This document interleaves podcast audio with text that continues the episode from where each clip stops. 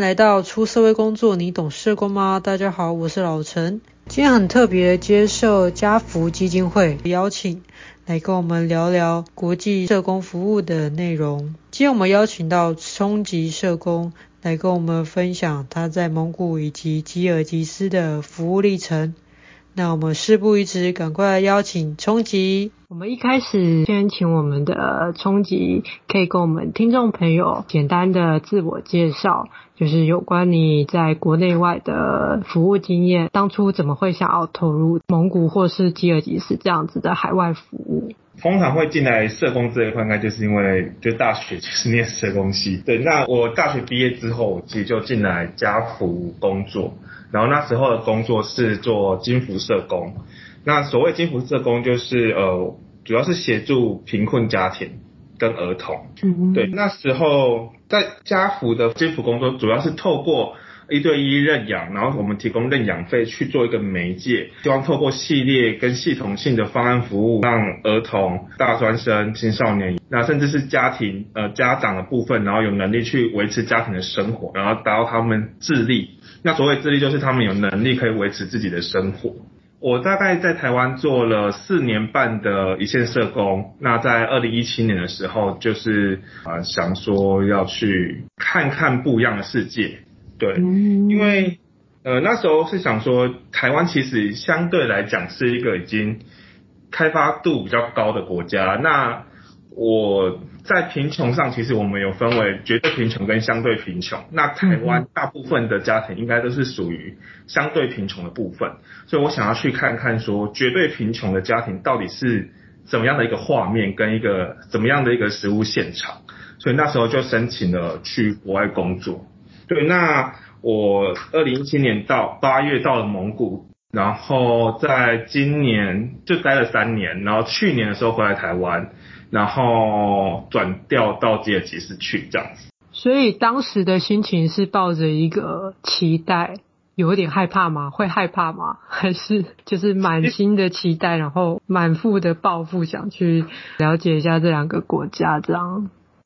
其实那时候心情有一点是，其实我我不知道。老陈，你在当社工的过程中是怎样的一个心理状态？但那时候其实我当了四年半的社工，其实我觉得有点耗竭，需要换个场域，或是换个出样态，对，一一个样态，然后去去重新思考社会工作这条路该怎么走。所以那时候就其实是蛮期待去开创一个新的工作模式，这样，对啊。那你当时做了什么样的准备？不管是在啊、心理建设上，还有你自己在这个海外服务的时候需要一些的职能啊，或者是对当地的一些资料的准备，你做了哪一些工作呢？其实，在申请的初期，呃，我比较冲动一点。我那时候因为我们基金会内部有一个选拔的一个流程。所以那时候我就先就很冲动，就先填了报名表，之后就去参加面试，然后到后面的培训，然后实习，然后驻外这样子。对，那我觉得很好的一点就是我们只在出去之前会先到一个国家，就是我们的海外中心去实习一个月，那去让你实际去看看海外的工作现场到底是怎么样的一个样子。然后去让你去评估，说你这是不是符合你的期待，或是你有没有办法去适应这样的工作模式或状态这样。对，所以我觉得在基金会内部，对于要派出去的人做的准备其实蛮好的。对，那我实习的地点其实就是蒙古，然后可是那时候其实还不知道我会被派去蒙古啦。对。就是实习的时候是蒙古，那那时候其实，在蒙古实习这一个月当中，其实就去了解当地的生活模式、文呃风土民情之类的，就有初步的了解。所以之后决定派驻到蒙古的时候，就没有那么大心理压力，就是觉得那个地方不是很陌生的地方。但跳到吉尔吉斯，应该又会是另外一个。对啊，就是另外一个。需要重新摸索跟适应的地方，了解。其实老陈没有去过蒙古或者是吉尔吉斯，那其实，在台湾这两个国家的一些国际新闻也是蛮少的。就是可不可以请聪吉帮我们跟听众朋友介绍一下，说，诶，那蒙古跟吉尔吉斯就是它的地理位置啊，那它有什么一些文化特色？那其实，在生活上面临什么样的困境，以及说，诶，现在的社会福利提供的一个状况。我们家福在面临这一些生活困境跟社会福利的状态下，是提供了哪一些服务？这样，我就分别针对这两个国家做一个基本的介绍。蒙古它是位于中国的北方，俄罗斯的南方，它刚好夹在俄罗斯跟中国的中间。那它的人口数大概三百二十万人，因为它纬度比较高，地势也高，所以它一年当中大概有。六到八个月都是冬天，就是都是零度以下的气候，所以他们能工作的月份其实很短，就是六月中后到九月上半个月。对，其实他们能工作时间非常的短。那他们需要在这短短几个月内赚到一年的所需，因为冬天其实需要的开销很大，比如他们需要买木头、煤炭，然后去取暖。对，但是他们其实工作的。薪资也非常的低，呃，我二零一七年去的时候啊，他们的平均薪资大概是台币三到四千块，其实不高，对啊，那他们的 GDP 大概是三千九百多美元一年啊，对，那台湾的 GDP 好像是两万多的样子，嗯，那吉尔吉斯它在中国的西方。哈萨克的南方，然后它它的气候就是四季分明，它的春夏秋冬大概都三个月、三个月、三个月、三个月这样子。对，那这两个国家比较雷同是，他们都是游牧民族的国家，就都是放牧型的一个立国的产业。对，但是因为都是在内陆国，所以其实呃贸易啊或是工作机会其实都不多，而且都集中在首都。对，那吉尔吉斯的 GDP 大概是一千一百五十块美元这样子。对，所以其实跟台湾比起来，真的都是少了台湾好多倍的收入。那他们的国家的税收跟人民的生活当然就没有那么的好。那对于当地的基本建设也没有那么的好。蒙古跟吉尔吉斯他们的基本建设都是集中在首都的中心，商业中心，首都外围。就也没有那么多的建设，嗯，就是贫富差距很大。如果你在都市的市中心看到的那个市景，跟去郊区之后就是另外一个风景，这样啊。对，那我自己会觉得，关于儿童服务最大困难点是属于他们教育的部分，因为比如说我在蒙古的时候，去到偏远地方的小学或是医院，其实他们的硬体建设都非常非常的差。就是有些学校的教室里面是还对，只要下大雨就开始漏水，那课桌也都是用那种二三十年非常旧的，对，就是他们的学习环境其实不太好。像蒙古很奇妙是，好，比如说，因为他们会针对每个地方的税收去做预算鞭策嘛。那当然，最有钱的一定就是首都，所以他们可以做最多的建设跟最好的教育环境的提供。可是如果偏远地区，它其实没有那么多的钱，没有那么多预算。那我们遇过就是有政府帮你盖好房子了，可是你全部的东西，你的课桌椅、你的黑板、你的教学用品的电脑，全部都要学校本身自己去对外募捐，所以他们不提供这些东西。对。那想当然了，就是孩子们的学习环境其实就不好。对，那吉尔吉斯其实也也差不多，就是偏乡的教室，可能厕所或者什么，其实都不是那么的好。对啊。嗯。那他们的师资怎么来啊？师资其实就是，这就是另外一个议题，就是他们偏乡的老师其实品质非常的参差不齐，不能说全部都不好，可是有些应该是真的很不好。但也没有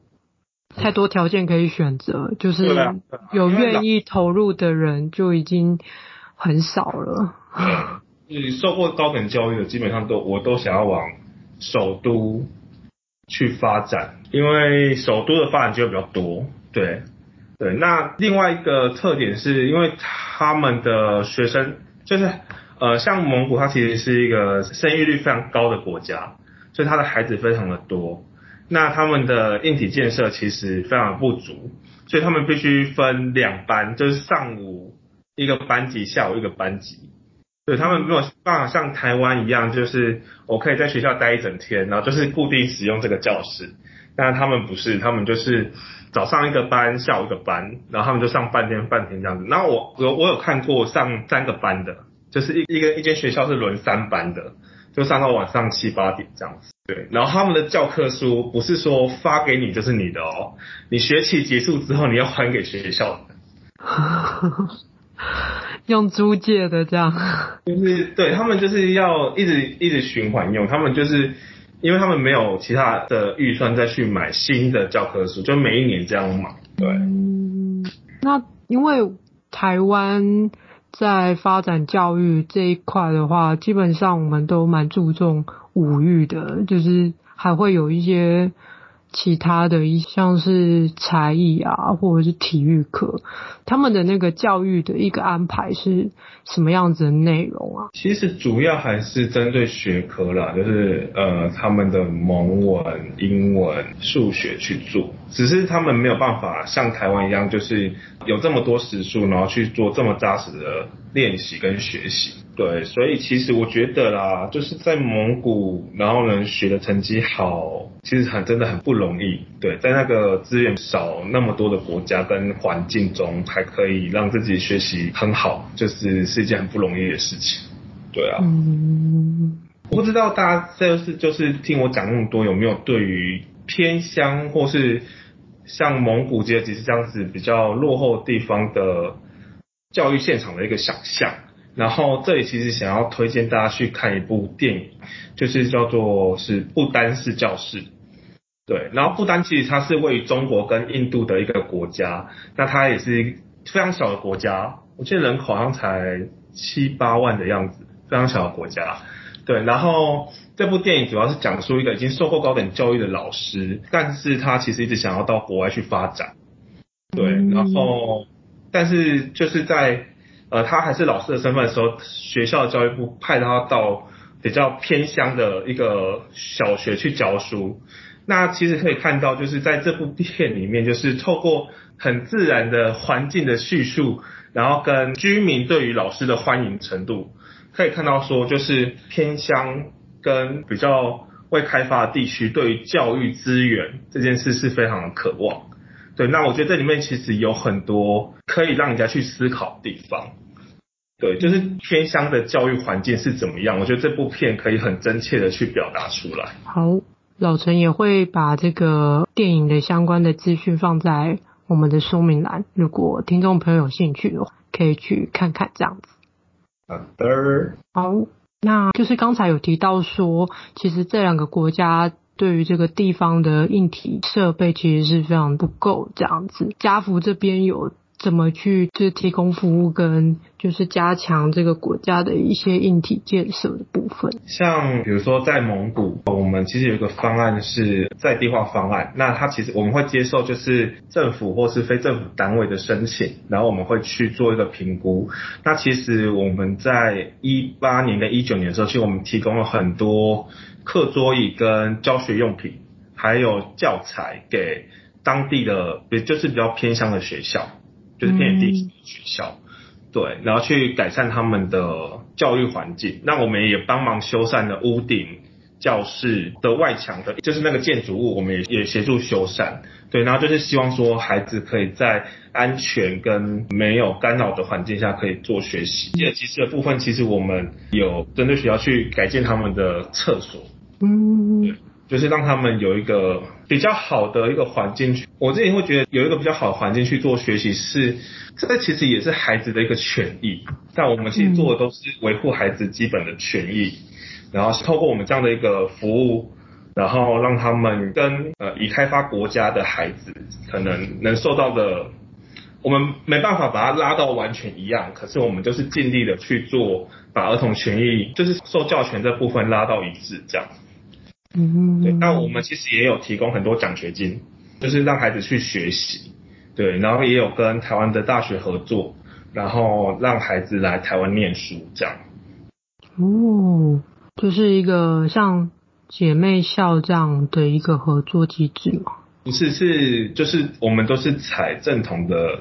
留学申请的模式，对，就是他们呃成绩到，然后通过考试之后，然后他们可以申请来台湾的，因为我们是跟东海大学合作，对，他们可以申请来东海大学念学士。就是大学部，他们来念华语班之后，他们的华语程度要到一个水平，通过考试之后才才能继续申请台湾的学校这样。那其实也会有一些像是品格教育的一些内容，就是让他们去发展自己喜欢的一些兴趣，对不对？对，对。这个部分我我想介绍一个东西，就是我们最近这一两年比较重点的一个服务模式，我们叫 ECD。那其实它全名就是儿童早期发展。其实这是联合国最近这几年对儿童来说很注重的一个服务模式，因为我们知道说，应该是说我在台湾做一线社工的时候啊，我很常被提醒说我们要去关注到孩子的发展。那其实发展我们就会去学，就是儿童早筛。然后去看说孩子有没有发展迟缓，嗯，对，那那个时候其实就是我们会学一些就是学龄前的筛检模式，可是到我真的接触到 ECD 之后，我觉得这是更全面的一个了解跟儿童早期发展的一个认识，就是说儿童早期发展它其实对于孩子未来有很大的影响。那发展细分了两个部分，第一个是生长的部分。那第二个是发展的部分，那生长的部分其实就是我们会去注意到孩子有没有足够的营养，去发展他的身体跟大脑，所以这部分我们就有一个服务方案叫做营养改善方案，就是我们会提供孩子足够的营养，让他有足够能量去发展他的身体跟他的大脑。对，然后在后续就是像你刚才说的，我们就有提供品格跟才艺的服务方案。那我们饥饿集思中心比较著名的就是 BANS 一个足球队方案，透过足球训练的过程，然后让他们学习到合作，然后还有环境中的一些能力培养，比如说领导、协调，然后透过他们在训练的过程，然后我们跟孩子很近距离的接触的时候，然后我们把一些比较好的品格教育带给他们。对，那再来就是我们还有所谓的才艺班。那才艺班就是我们会有提供，让孩子根据他们的兴趣去选择要进行绘画班，还是要去练舞蹈。对，再就是说比较针对高年级的孩子，我们就有提供了类似课辅班的方案，就我们会针对他的英文、数学去做加强，协助他们取得比较好的大学会考的成绩，希望他们可以到比较好的学校去接受比较好的高等教育这样子。嗯，那其实整个刚才说到就是课业跟才艺的部分，那我们针对大专生其实还有另外一个方案叫做钓竿。嗯哼，大专钓竿方案，那主要训练就是他们的呃，我们叫做软实力嘛，就是他们的适应力、他们的韧性，然后他们的合作能力。那还有在课程中会带给他们一些理财的观念，然后让他们对于用钱、对于自己的财务有更多的认识，跟可以控管自己的财务，对，然后提升他们的能力，这样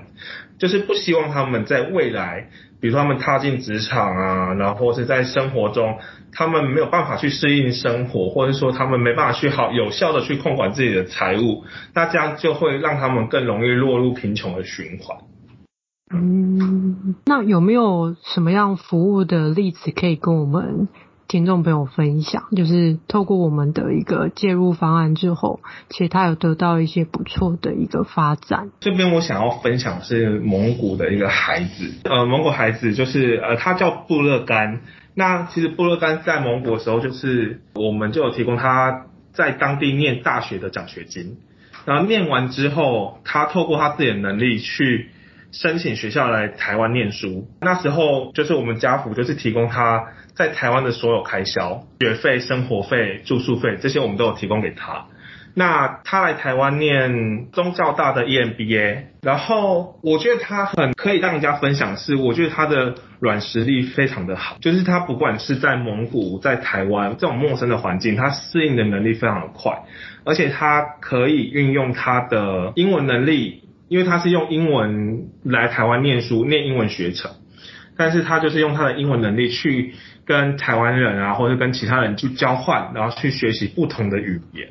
所以他其实，在台湾念两年书之后，他的中文、英文其实都非常的厉害。对，那我觉得另外一个可以分享的是，他的资源使用能力很好，然后他其实也没有那种就是不自信的样子，他其实是很有自信的孩子。我觉得在他的身心发展上都是有一个很好的改变。然后他现在回到蒙古之后，其实他找到一份还不错的工作，就是运用他的中文能力跟英文能力。在蒙古的外商公司工作，那生活水平其实相较于跟蒙古比起来都是好很多了。对，嗯，透过这个例子可以知道说，其实教育对于翻转贫穷是一个很重要的媒介，所以就是其实。我们可以透过很多刚才所说的那一些教育支持的方案，虽然我们可能投入的一个部分只是一个过程，但是他们可以透过这个过程，呃，自己去发展自己的一个技能，或者是说他们可以更延伸的去所学，然后再回到自己的故乡，然后服务这样子。我们是很期待他可以把这样成功的经验跟方式，然后再带回去蒙古，然后可能分享给我们其他辅助的孩子，我觉得可以做一个很好的分享。那也让孩子对未来说是有一个想象的，而不是说就是我就只能在蒙古或是在吉尔吉斯，然后我就是只能这样子就是长大。对，那他们对未来就会有一个比较好的蓝图，跟更多的动机去做生活的改善。是，那其实刚才又有提到说这两个国家就是贫穷的问题，那其实贫穷问题还会带出来是说，除了刚才所说的建设比较落后以外，就是说可能他们当地的医疗资源或者是法律资源，或者是相关我们有一定的发展才会部件的一些资源，都会相对的比较少。那我们是不是有在这个法律议题，或者是因为近期我们因为受到疫情的影响嘛，势必有一些医疗的服务的介入呢？医疗的部分呢、其实我先分享蒙古的好了。蒙古其实一直都有跟，就是我们从二零零九年开始，我们就有开始筹备一个叫医疗团的部分。那医疗团呢，它其实我们是针对偏乡的孩子去做诊疗，就是。因为其实蒙古其实它是公医制度，它的医疗院所属于公部门，对，那大部分好的医生其实都会想要往首都的私立医院发展，因为薪水比较高，那他们为了生活不得不可能就是要到首都去工作。那变成是偏乡的医疗人才其实留不住，所以很多当地的医生或是护士，其实他们受过专业训练不高，对，有时候可能就是去做个培训班或什么，然后你就可以到医院里面去做护理工作。对，那专专业程度相对就没有那么高。那我们其实也看到说，很多偏乡的儿童，其实他们医疗问题是没有办法被改善。所以我们那时候就是筹组了一个行动医疗团的部分，就是我们每年会到不同的偏远的省份去为孩子做诊疗。一开始我们是到偏乡为唇腭裂孩子去做唇腭裂的修补手术，治疗他唇腭裂的状态。那到后面后期，二零一八跟二零一九年的时候，我们其实就有筹组了耳鼻喉科。牙科，然后眼科，去一起加入这个医疗团队，然后一起到偏乡为孩子们做服务，这样。对，那如果孩子真的有需要再回诊啊，或者什么话，他们需要从他们的省份到首都去做治疗的话，我们也会提供住宿费跟交通费，让他们在经济上没有那么多的负担。对，那当然前提都是用在贫困的家庭跟孩子身上。对，嗯。然后在二零一九年的时候，对，其实我们有跟台中龙总我们有合作，然后我们让蒙古的医生到台湾来参加，就是去台中龙总进行交流跟受训，对，然后去增进他们的医疗的知能。那我觉得可以让蒙古的医疗体系跟医疗环境变得更好，这是我们期待的啦，就是我们希望透过这样交流跟学习的方式，然后我们可以。让蒙古的医疗环境更好。对，那我们在疫情期间有提供他们一些什么样子的介入吗？或是什么样的服务吗？其实疫情期间，其实最明显的就是家庭的经济受到影响。对，嗯、就是因为很工作机会，然后很多的可能有人确诊，然后有影响到生活的基本需求。对。所以，呃，我们其实在，在因为很多活动其实是没有办法举行的，跟很多服务方案是没有办法做的，所以我们其实就把这些方案的预算，我们就改成购买基本的民生物资或跟防疫物资，然后我们就提供给我们的家庭。嗯，对，那其实还有就是除了我刚才说过的一对一认养的辅助金之外，我们也提供了家庭就是额外的生活补助金。对，因为疫情期间，家庭的生活确实受到很大的影响。其实，在台湾，我们社工也是因为这一次疫情，在服务的方式有很多的省思，跟做了很多的调整。那在国外的状况，其实每个国家面临这一次疫情严重程度也都不太一样。那其实。我们也知道说，因为疫情的影响，可能这些在国外的这些小朋友，可能上学就需要被迫终止。嗯，那可能医疗本来的资源就匮乏，那在这一次的疫情的冲击底下，可能又更需要我们提供一些像是像紧急包或者是防疫包。对，那或者是说，哎，我们是不是有透过一些像视讯的功能，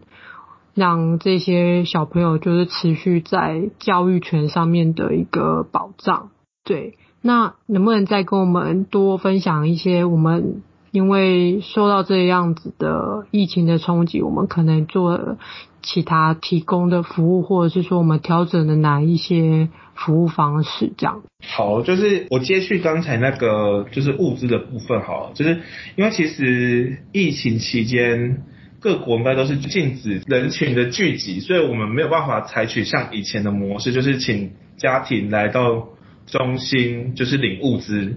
对，那会变成是说像吉尔吉斯，我们就是变成社工要载着物资挨家挨户的发。对。那我觉得很值得分享的是，其实挨家挨户的发对社工来说有很大的威胁，对，嗯，就是其实对他们来说是有很大的危机，就是他们有很大几率可能会染疫，或是因为高频率的跟人群接触，对。可是其实我们的社工很愿意去做这件事情，就是他们分了好几天，然后一个区域一个区域，然后每一户家庭亲自送物资到家庭手上。那当然是有保持一个好的防疫距离了，对，就是我们把物资放在一个定点，然后我们走开之后，然后家庭再走到那个定点去拿物资，对，虽然多花了很多时间，可是其实我们也很开心可以看到家庭是在疫情期间是可以有比较稳定的日子，可以满足基本需求，至少不会饿死。对，那教育的部分其实比较困难的是，我们其实也很想去协助资讯上课这件事情。可是第一个，我们服务的同数其实有点多，所以我们其实没有办法都去补助视讯器材或什么。第二个就是，你就算给他们器材了，其实他们也没有网络可以用。对，所以其实，在视讯上课的部分，其实就会比较是我们比较。没有办法去做的事情，可是我们中心的服务方案啊，比如说像英文班或者数学班，那我们就是会针对家里有已经有设备的孩子，然后我们可以可能网路费啊，然后让他们可以稳定的参加视讯课程，然后让他们去做，就是去不不中断他们学习，对，像蒙古跟吉尔吉斯比较常的做法就是。政府其实他们会拍教学影片放在电视上播放，对，那孩子他们可能就是要固定时间去看看电视这样。对，其实视讯上课这件事情一直都是很难解的一个现况，因为蒙古跟捷其实都是属于生育率比较高的地方，所以一个家庭基本上不会只有一个孩子。那等于说，如果他们有不同年级的孩子，就代表说他们要有不同的，就是有几个孩子就要有几台设备，他们才有办法。这其实是一个高成本跟一个 很难去改变的一个教育现况。对啊，嗯，那所以我们就只能针对我们现有的这个条件下，然后我们尽力的让孩子是有学习的机会。对，我回应刚才你们就是亲自到每一个家里。去提供物资，嗯，对，我觉得这个是透过呃每一个服务的一个家庭去关心，然后去了解他现在的一个现况，然后透过物资的提供，其实可以让他们发现说，其实他们在基本的，就是生理需求是被满足的，而且。你们也可以关照他们的一个安全，那也可以提供他们一些可能是防疫的知识，或者是说告诉他们哦要做好哪一些自我的一些安全上面的一个教育。我觉得就是一个虽然提供服务的过程，可能我们会暴露一些危险，但也是让我们知道说，哎，每一个案家现在的状况，那我们也的确把这个物资、这个资源到位了，那我们。都可以接受到这样子的一个服务，这样。嗯，那刚才有提到说，其实这两个国家都比较属于天寒地冻的一个气候形态。嗯嗯嗯。那其实能工作的一个时间其实是不多。那这个部分也会就是涉及到说，他们本来国家收入就比较低。那这部分我们是不是有一些职业培训？的一个服务呢？其实职业培训的方案其实一直都有在做。对，那像这几次今年我们就培训了呃家长，就是做美容美发，还有一些就是我们福州帮孩子做资讯能力的一个培训班，然后跟协助他们去做面试跟找工作。那我们会比较去找说就是比较不受气候影响的职业类别来做培训，对。那也有是就是针对他们，因为很多家长他其实是需要待在家里照顾孩子，但他们好好外出工作，所以我们也会去找说，就是比如说像缝纫啊，或是一些可以在家庭里面做代工的职业课程，提供给我们家长，让他们至少有基本的一个能力可以去赚钱，然后去维持家庭的生活，对。就是一些手工艺的部分，对对对对，也会结合他们当地比较多是一些游牧文化，就是他们比较多是畜牧业，所以会透过这个可能是做动物的背套啊，或者是说透过他们的一些结合当地的文化去产生这样子的一个手工艺去做贩卖嘛。对，应该是说我们其实有点想要把它社会企业化。所以我们在中心其实有一个方案是家长方案，那它是我们会就是培训我们的家长缝纫啊，或是制作手工艺的能力。那我们会有一个产品的一个名册，就是我们可以如果有人订货啊，现在就是请他们先做做好之后，他们可以到当地推销。那我们台湾端呢，我们也会增就是进行销售，就是如果有一些订单的话，我们也可以请家长。制作，然后把我们把货带回台湾之后进行销售，然后让他们有额外的收入可以赚，这样子。对，嗯，是，我就这样整个听下来，其实我们知道说，哎，家福这边不管是在物资上面的提供，或者是说我们财务经济方面的资助，或者是我们考量到呃本来呃硬体建设的不足。那我们努力的一些募资，然后去帮他们修缮房屋、学校，然后我们也提供了一些因应这些学生他们可能自己的一些兴趣，培养他们在国际或者是说在未来职场上的一些软实力，我们都有一些关注跟一些投入，甚至还有一个到海外求学甚至工作的一个资源跟管道。对，我们也有关心到说，就是他们本来的一些医疗资源的不足，跟一些我们需要在教育支持的部分，也都有在一些布点跟努力。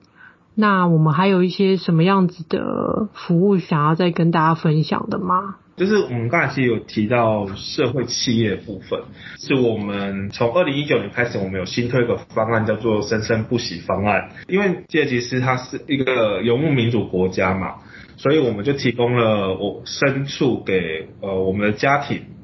然后让他们去饲养牲畜。那在这个过程中，我们提供了兽医，我们提供了粮草跟一些基本的畜牧需要用的一些材料。对，那让他们去做畜牧的一个能力的培养。那之后，就我们提供他一头母牛，然后第二年母牛生了小牛，然后要把小牛给中心，就是你要一只牛给中心。那呃，我们中心就会再把这只牛提供给下一个家庭。透过这样的一个循环的模式，然后去呃创造更多的，就是我们服务受益的家庭数，那也可以让我们的家庭在这过程中学习到畜牧的能力，然后跟一些知能。对，那其实，在更之后，我们其实有规划想要说做成一个呃产业链，那从粮草开始，然后畜牧，然后到后端的可能。市场的贩卖啊，或是做成一些其他的产品、乳制品等等之类的，然后做成一个产品产业链，然后在这个过程中，我们就可以协助我们的家庭有更多的收入。对，那其实家庭也可以有自己的经验，然后到后面他如果资产累积到一定的程度，他就可以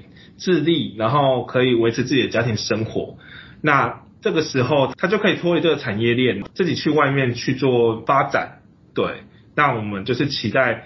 有很多的家庭是在这个循环中建立自己的能力，然后让自己的经济可以得到自立，然后他可以自己负担养育家庭的责任，这样子。